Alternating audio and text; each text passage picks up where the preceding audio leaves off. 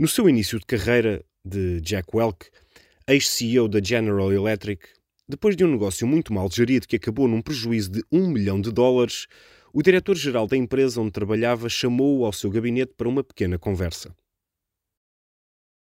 O que pensas que fazes aqui, Jack? perguntou o diretor-geral. Bom, penso que estou aqui porque me vai despedir. Acabei de gastar um milhão de dólares na tua educação.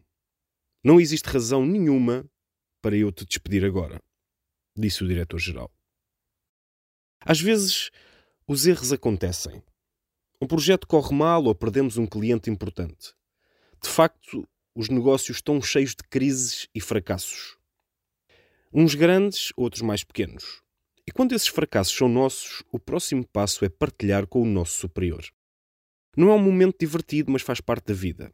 Jack Welch explica-nos que, com esta pequena história, que nestes momentos não devemos despejar os problemas no gabinete do superior.